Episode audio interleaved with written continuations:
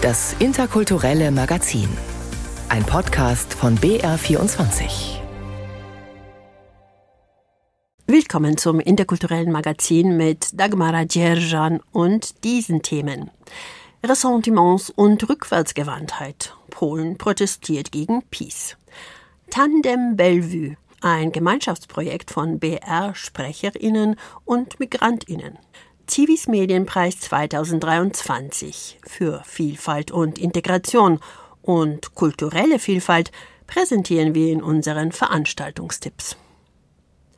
Über eine halbe Million Polinnen und Polen nahmen am Sonntag vor einer Woche am Warschauer Marsch gegen die Regierungspolitik der PiS teil. Aufgerufen hatte dazu der ehemalige Ministerpräsident und derzeitige Spitzenkandidat der größten Oppositionspartei in Polen, Donald Tusk. Das Datum war kein Zufall. Am 4. Juni 1989 fanden die ersten halbfreien Wahlen im damals noch kommunistischen Polen statt. Sie markierten den Beginn eines demokratischen, freien Landes. Diese hart, auch blutig erkämpfte Freiheit sehen derzeit nicht wenige Polen gefährdet durch den PiS-Parteiführer Jarosław Kaczynski und seinen als autoritär, rückwärtsgewandt und polemisierend empfundenen Kurs. Vor den Parlamentswahlen im Herbst war der Warschauer 4. Juni-Marsch eine unerwartet starke Demonstration der Unzufriedenheit, aber auch der Macht der Opposition. Könnte sich da ein Regierungswechsel abzeichnen? fragte ich den Leiter des Deutschen Polen-Instituts in Darmstadt, Professor Oliver Löw. Schönen guten Tag, Frau Dirjan. Ja, dieser Marsch am 4. Juni hat vieles in Bewegung gesetzt. Es hat für die Opposition, insbesondere für die größte Oppositionspartei, die Bürgerkoalition, eine gewisse Dynamik nun eingesetzt. Man hat gesehen, die Opposition ist in der Lage, sehr viele Menschen zu mobilisieren.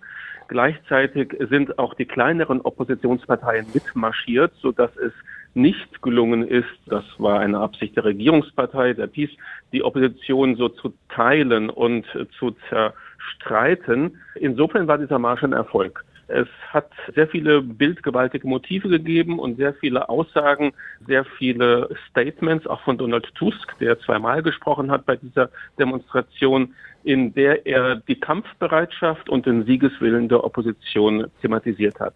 Ob das jetzt aber dazu reicht, um die Wahlen im Oktober zu gewinnen, das steht in den Sternen. Bis Oktober haben wir einen langen Sommer. Wir haben eine völlig unklare Dynamik vor uns, sowohl innenpolitisch im Wahlkampf als auch außenpolitisch. Denken wir an den Krieg, den Russland in der Ukraine führt. Da sind noch ganz viele Variablen in dieser Rechnung. Bleiben wir noch ein bisschen bei dem Marsch am 4. Juni.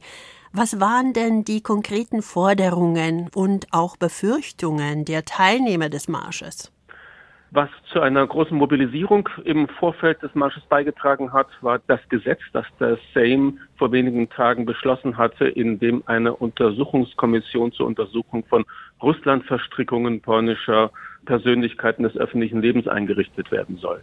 Das soll ein außerparlamentarischer Untersuchungsausschuss sein, auf den offensichtlich die Regierungspartei Zugriff haben wird, der mit einer unglaublichen Fülle von Möglichkeiten ausgestattet wird und der Strafen verhängen kann, gegen die keine Berufung eingelegt werden kann.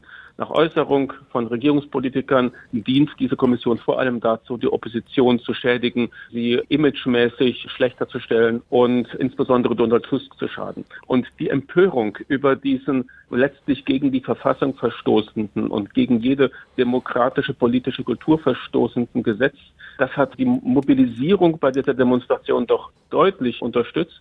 Und viele Menschen haben ihrer Wut bei dieser Demonstration auch deutlich Ausdruck gegeben. Das Gesetz wird ja auch ironisch als Lex Tusk bezeichnet. Könnte es Donald Tusk denn tatsächlich gefährlich werden? Es könnte so sein. Das Gesetz ist so geschrieben, dass diese Kommission Donald Tusk und beliebige andere Menschen, denen irgendwelche Russlandverstrickungen angedichtet werden, diese Menschen können aus dem öffentlichen Leben quasi verbannt werden. Das Ganze dient auch dazu, die innenpolitische Lage noch stärker zu emotionalisieren, die Lage noch stärker aufzupeitschen und Wähler zu mobilisieren, auch Wähler auf der Regierungsseite. Denn Donald Tusk ist für viele Anhänger der PiS und Jaroslaw Kaczynski das absolute Feindbild. Welche Forderungen gab es denn noch und gibt es und welche Unzufriedenheiten? Es gibt vor allem Unzufriedenheiten über die Art und Weise, wie die Regierung Politik betreibt. Sie betreibt Politik, ohne die Opposition einzubeziehen, ohne einen gesellschaftlichen Konsens zu suchen, sondern es ist eine Politik, die klar auf gesellschaftliche Spaltung abzielt. Zudem ist es eine Politik, der die Opposition vorwirft, intransparent vorzugehen, bei der Besetzung von Aufsichtsräten oder von Vorständen in den staatlichen Konzernen etwa, bei der Aufklärung von Skandalen. Zum Beispiel ist ja vor wenigen Wochen in der Nähe von Bromberg, von Bydgoszcz eine Rakete gefunden worden, eine russische Rakete, die dort vor Monaten bereits abgestürzt war. Darüber hat die Regierung nicht aufgeklärt. Über Monate hin hat man diese Dinge unter den Teppich gekehrt. Und die Opposition fragt nicht zu Unrecht, ja, wie kann das sein, dass eine russische Rakete aus dem Ukraine-Krieg hier sich nach Polen verirrt, irgendwo abstürzt und niemand weiß darüber oder die Öffentlichkeit wird nicht informiert. Das gehört zu den Dingen, die die Menschen auf die Straße bringen, ebenso wie die Europapolitik äh, der Regierung, wie auch die Deutschlandpolitik der Regierung, die geradezu radikale Deutschlandskepsis bis hin zu Deutschlandfeindschaft, die aus einem Teil der Äußerungen des Regierungslagers zu hören sind, passen nun so gar nicht in die Art und Weise, wie man in Europa eigentlich miteinander über die Grenzen hinweg Politik betreiben sollte. Es entsprechen nicht einem liberalen Politikverständnis und auch das bringt Menschen auf die Palme, die sagen, wie kann man denn jetzt in einer solchen Situation in Europa, wo Russland die Ukraine an den Rand des Abgrunds drängt, wie kann man denn innerhalb Europas neue Gräben aufreißen? Ja, wie beurteilen Sie denn in dieser gegenwärtigen Situation das Verhältnis zwischen Deutschland und Polen? Auf dieser hochpolitischen Ebene ist das Verhältnis schwierig, vor allem aufgrund der Tatsache, dass die Regierungspartei PiS durch die Kreierung von Feindbildern versucht, politische Teilungen herbeizuführen und zu polarisieren und ihr Süppchen zu kochen. Das schlägt sich bei allen Gesprächen auf hoher und höchster Ebene nieder. Es gibt ja auch kaum gemeinsame Pressekonferenzen, wenn sich zwei Minister mal begegnen. Es gibt knallharte Ansagen, was Reparationsforderungen angeht und andere Dinge mehr. Aber auf vielen anderen Ebenen sind die Verhältnisse nach wie vor sehr intensiv und eng. Polen ist zum viert- oder fünftgrößten Handelspartner Deutschlands geworden. Es gibt kulturelle Verflechtungen und Vernetzungen, polnische Künstlerinnen und Künstler, die in Deutschland ausstellen und vice versa. Das alles befindet sich auf einem Niveau, wie es so gut noch nicht gewesen ist. Und deswegen ist diese Dissonanz zwischen der politischen Rhetorik und der eigentlichen Qualität der deutsch-polnischen Beziehungen zu irritieren. Am Donnerstag haben die EU-Innenminister eine Verschärfung des europäischen Asylrechts beschlossen. Strittig ist ja vor allem die Verteilung der Flüchtlinge auf die europäischen Staaten.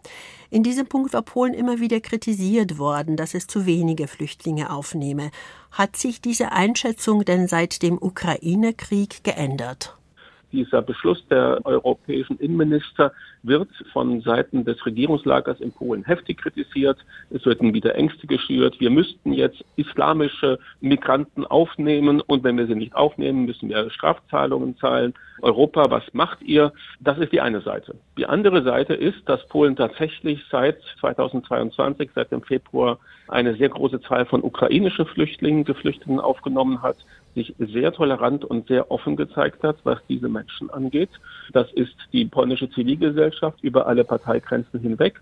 Das ist auch dann mit einer gewissen Verzögerung der polnische Staat gewesen, der diese Menschen sehr herzlich empfangen hat und sehr gut empfangen hat.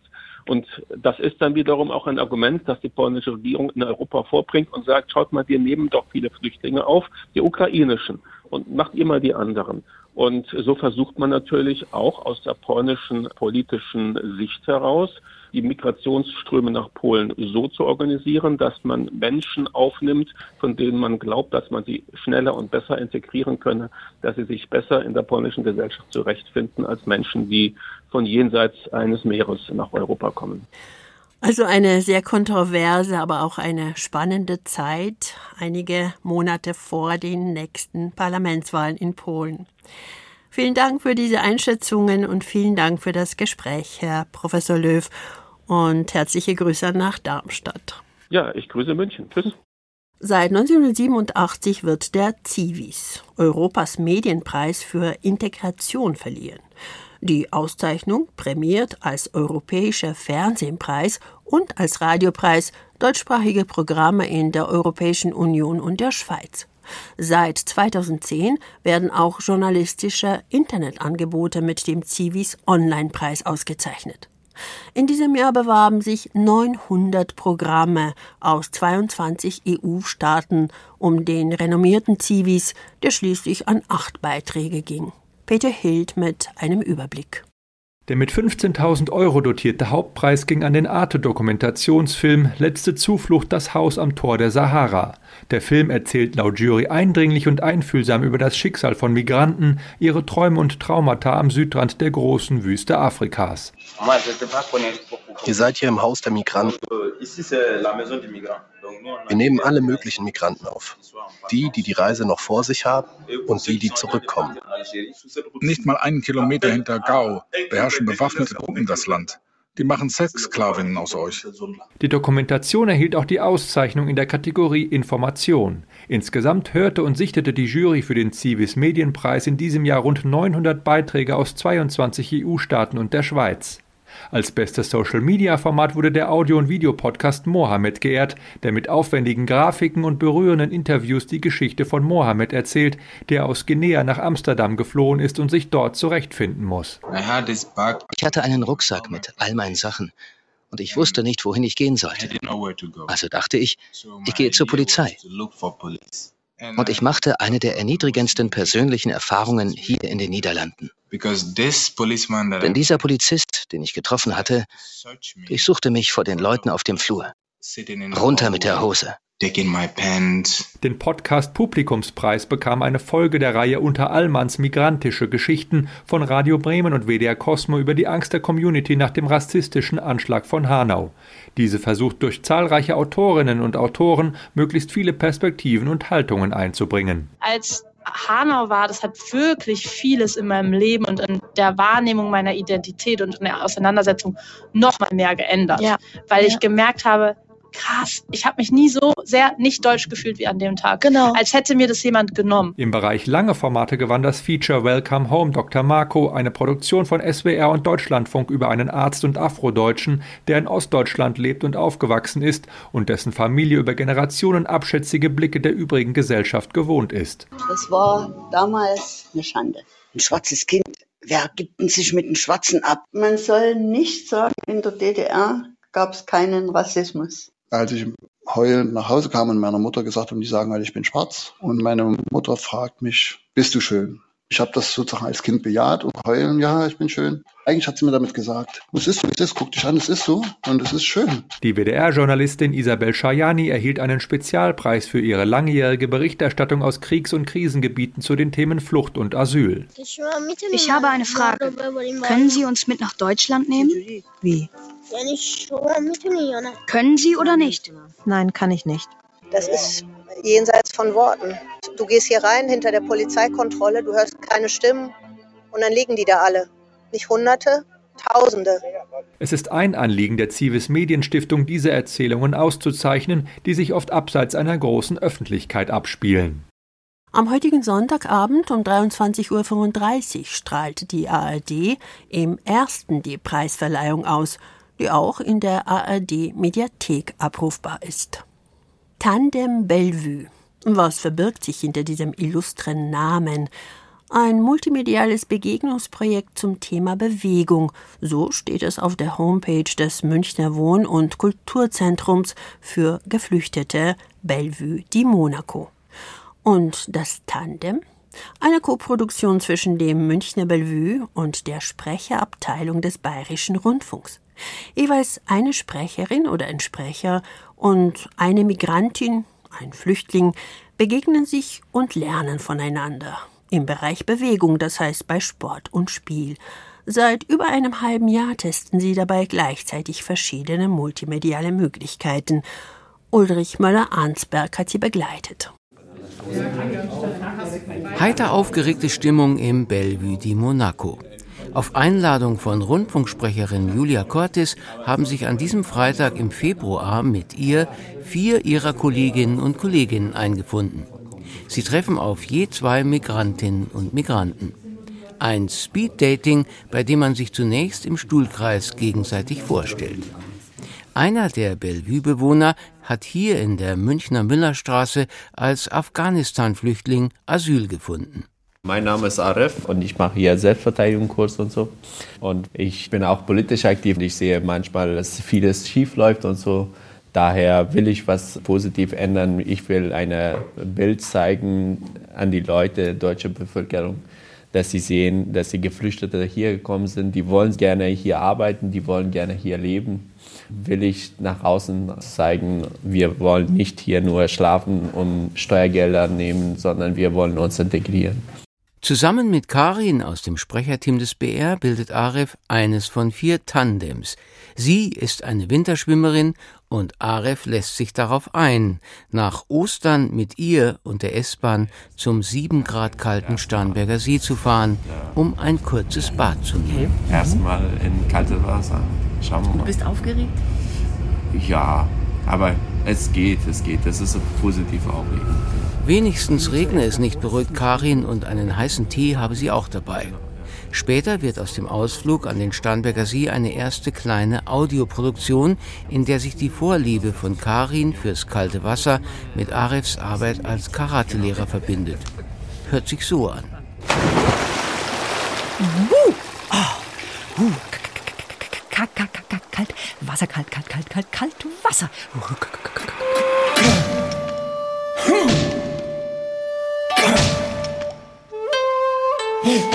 Eine kreative Verarbeitung verschiedener Welten, die sich begegnen. So hat es sich Projektmanagerin Julia Cortes für ihr Brellevue-Tandem, ein Begegnen von BR und Bellevue im Zweierteam, wie sie es nannte, vorgestellt. Wir hatten uns überlegt, wir würden gerne mal ein jüngeres Publikum ansprechen. Und da bot sich das Bellevue an, unter anderem deshalb, weil dort Geflüchtete aller Altersgruppen zusammenkommen, sich treffen mit Münchnern, die dort den Geflüchteten entweder Unterstützung anbieten oder die beide Seiten Angebote wahrnehmen, sei es Fahrradwerkstatt oder interkulturelle Kommunikation. Es gibt unglaublich viele interessante Veranstaltungen. Also das ist quasi so ein, so ein Bienenstock, in dem es vibriert und summt und das in ganz vielen verschiedenen Sprachen und aus ganz vielen verschiedenen Ideen heraus. Vier Monate nach Beginn des Projekts beim spätwinterlichen Kennenlernen im Stuhlkreis trägt Cortis nun die Ergebnisse des Austausches zusammen. Neben dem Duo von Karin und Aref gibt es drei weitere. Hafiz, ein Kunstlehrer und Kunststudent aus Syrien, trifft auf Clemens, BR-Sprecher und Schauspieler. Sana, unbegleitet Minderjährige aus Afghanistan, tut sich mit Antonia zusammen. In den Texten, die sie erarbeiten, geht es um Träume von selbstbestimmten und erfüllten Leben als Frau. Saklio, aus Somalia gekommen, Behindertenpflegerin, ist von ihrem Hobby her Make-up-Artist, was bedeutet, dass sie Frauen für Instagram-Auftritte oder Hochzeiten schminkt. Sie verpasst BR-Sprecherin Sisi ein Make-up. Währenddessen wird unsere Kollegin Sisi der deutschen Lyrik Gehör verschaffen und Gedichte von Farben rezitieren. In einem Lese- und Musikfestival soll all das am kommenden Samstag, 17. Juni, zu erleben sein, an fünf Spielorten im Bellevue di Monaco in der Münchner Müllerstraße. Bis dahin feilen alle Tandems an den Feinheiten, wie etwa Karin und Aref. Eine weitere klangvolle Idee testen sie bei ihrer jüngsten Probe. Jeder führt ein imaginäres Telefongespräch zu sich in die Heimat. Bale Asaf, salam.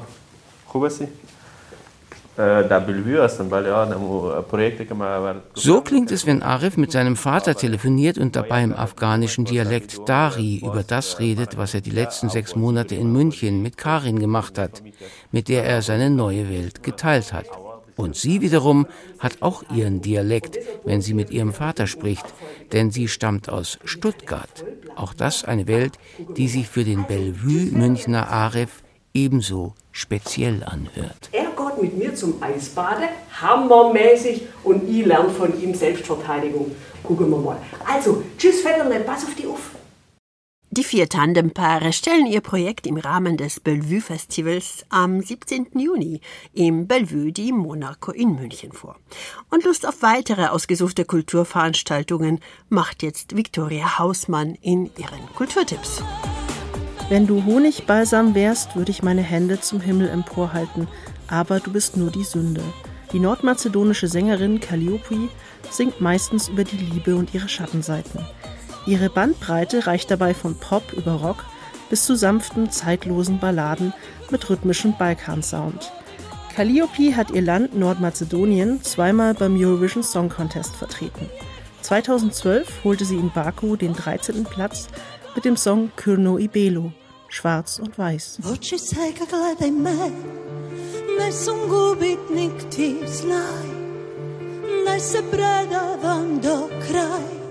ESC-Fans und Balkanliebhaber können sich auf ihr Konzert am kommenden Samstag während der 17. Münchner Balkantage freuen. Sie ist die diesjährige Hauptattraktion im Bereich Musik.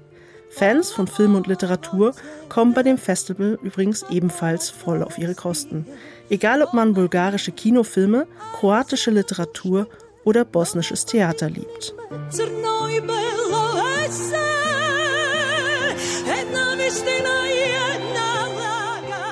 Die Münchner Balkantage finden vom 12. bis 21. Juni im Gasteig statt. Calliopis großes Balkankonzert läuft dort am Samstag, den 17. Juni um 20 Uhr. Bagdad im Winter 2006. Drei Jahre nach dem Irakkrieg wird der Alltag in dem besetzten Land immer noch von Gewalt und Terror beherrscht. Vor diesem Hintergrund spielt der unter anderem mit dem britischen BIFA Award ausgezeichnete Episodenfilm Unser Fluss, unser Himmel der irakischen Regisseurin Maysoon Pachachi. Der Film begleitet zwei Familien und ihre Nachbarschaft bei ihren täglichen Versuchen, normal weiterzuleben. Die Handlung basiert lose auf Pachachis persönlichen Erlebnissen. Was würdest du sagen, wenn wir an einem Ort ohne Scharfschützen sein könnten? Wir sollen Bagdad verlassen? Aber du hast doch gesagt, dass das hier unser Fluss ist. Krieg und Tod, religiöser Fanatismus und Besatzung sind dabei allgegenwärtig und bleiben doch zweitrangig. Sie gehören einfach dazu, wie Nebengeräusche. So hat die Protagonistin Sarah, eine Schriftstellerin und Übersetzerin, es als Frau ohne Kopftuch schwer. Einmal steckt ein älterer Mann einfach ungefragt seinen Kopf in ihr Auto, als sie im Stau steht. Warum trägst du kein Kopftuch? Du bist eine Schande. Hey, wo wollen Sie hin? Kommen Sie zurück! Sie sind eine Schande! Sarahs Bruder Jaja möchte das Land so schnell wie möglich verlassen. Sarah jedoch möchte bleiben. Wir finden einen Weg, damit wir von hier wegkommen und wie andere Menschen leben können. Wir wollen doch, dass Rima normal auch wächst. Dieses Land ist wie ein kranker, geliebter Mensch. Man lässt ihn nicht im Stich. Das ist unser Land, unser Himmel. Was wir hier tun, hat eine Bedeutung. Unser Fluss, unser Himmel ist kein Kriegsfilm, sondern eine Art Heimatfilm. Er zeigt die Liebe zu einem zerrissenen, kaputten Land auf berührende Weise. Unser Fluss, unser Himmel läuft in deutschen Kinos. Sommerzeit heißt Urlaubszeit, zumindest theoretisch. Bei großem Fernweh ohne Reisegelegenheit ist das Nürnberger Afro-Sommerfestival die richtige Adresse. Es vereint die ganze Vielfalt Afrikas mit Tanz, Akrobatik, afrikanischem Essen und natürlich heißen Rhythmen. Von der traditionellen kamerunischen Kulu-Musik über Reggae, Hip-Hop und Funk bis zu elektronischen Afrobeats. Mit dabei sind unter anderem DJ Black Music, Laurie's Legacy und die Nürnberger Afro-Funk-Soul-Band Funkomat. Das Afro-Sommerfestival läuft vom 15. bis 18. Juni an der Theodor-Heuss-Brücke in Nürnberg. Mit dem Vorgeschmack auf interkulturelle Veranstaltungen im Sommer schließen wir das Magazin für heute. Schön, dass Sie bei uns waren. Im Studio verabschiedet sich Dagmara Djerjan.